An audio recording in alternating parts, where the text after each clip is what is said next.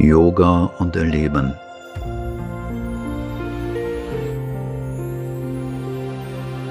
Das Lesen und Studieren der Werke Sri Aurobindos.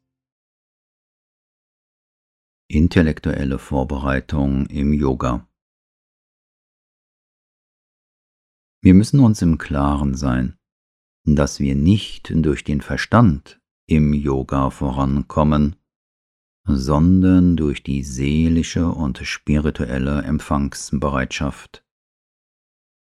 Was das Wissen und das wahre Verstehen anbelangt, so wachsen diese in der Sadhana durch das Anwachsen der Intuition und nicht des physischen Intellektes. Sri Aurobindo sagt ganz klar, es genügt nicht, dass wir uns durch das Lesen heiliger Schriften oder durch eine anstrengende philosophische Beweisführung nur einem intellektuellen Verstehen dessen Göttlichen hingeben. Sonst könnten wir vielleicht am Ende unseres langen mentalen Mühens alles wissen, was über den Ewigen ausgesagt wurde, und alles innehaben, was über den Unendlichen gedacht werden kann, aber ihn selbst würden wir ganz und gar nicht kennen. Diese intellektuelle Vorbereitung kann in einem machtvollen Yoga die erste Stufe sein. Sie ist aber keineswegs unerlässlich. Das ist kein Schritt, den alle zu machen brauchen oder zu dem sie aufgefordert werden sollen. Wäre die intellektuelle Form des Wissens, zu der man durch die spekulative oder meditative Vernunft gelangt, die unentbehrliche Voraussetzung oder bindende Vorstufe für den Yoga, dann wäre er für alle, außer ein paar wenigen, eine Unmöglichkeit alles, was das Licht aus der Höhe von uns verlangt, damit es sein Werk beginnen kann, ist, dass wir mit unserer Seele nach dem Göttlichen verlangen und ihm in unserem Mental eine ausreichende Empfangsstelle für sein eigenes Wirken gewähren. Dieser Einwirkungspunkt kann ihm dadurch gewährt werden, dass wir im Denken unablässig auf der Idee des Göttlichen beharren und dass diesem in den dynamischen Teilen ein Wille, eine Aspiration, ein Glaube und ein Verlangen des Herzens entspricht. Jede einzelne dieser Kräfte mag die Führung übernehmen oder vorherrschen, wenn uns nicht alle zusammen im Einklang miteinander oder in einem gleichmäßigen Rhythmus vorwärts treiben können. Diese Vorstellung von Gott mag anfänglich noch unzulänglich sein, ja sie muss es.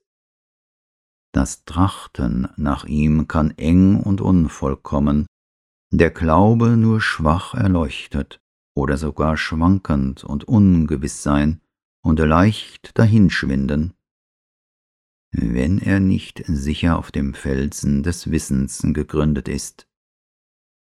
Er mag noch oft erlöschen und muss dann wieder mit Mühe wie eine Fackel in zugiger Durchfahrt neu angezündet werden.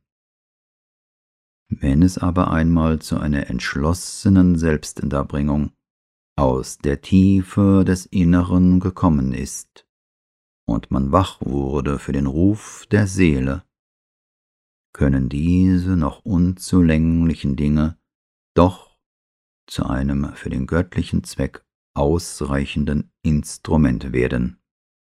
Zitat Ende. Das heißt, dass ein geübter Intellekt eine gute Vorbereitung des Mentals für größeres Wissen ist. Aber als solcher vermag dieser nicht, yogisches Wissen zu vermitteln oder das Göttliche zu erkennen. Unser Intellekt kann vom Göttlichen nur Vorstellungen haben, doch bedeutet Vorstellungen zu haben nicht Wissen. Der Intellekt muss im Verlauf der Sadhana in das höhere Mental umgewandelt werden, das als solches ein Übergangsstadium auf dem Weg zum wahren Wissen ist. Sri Aurobindo sagt, Es wird von den Menschen erwartet, dass sie ihrem Intellekt folgen, dass sie ihre eigenen Ideen haben und, ob richtig oder falsch, sie ohne Überprüfung geltend machen. Der Intellekt ist, wie es heißt, des Menschen höchstes Instrument und hat seinen Ideen gemäß zu denken und zu handeln. Das aber ist nicht wahr.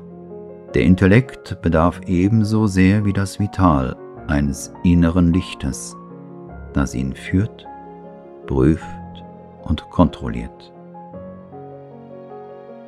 Es gibt etwas, das über dem Intellekt steht, das man entdecken muss, und der Intellekt sollte lediglich ein Mittler für das Wirken jener Quelle des wahren Wissens sein.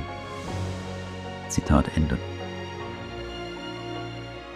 Dazu muss der Tumult der mentalen, intellektuellen Aktivität zum Schweigen gebracht werden, genauso wie die vitale Aktivität des Begehrens, damit Ruhe und Frieden vollkommen werden. Wissen darf nur von oben kommen.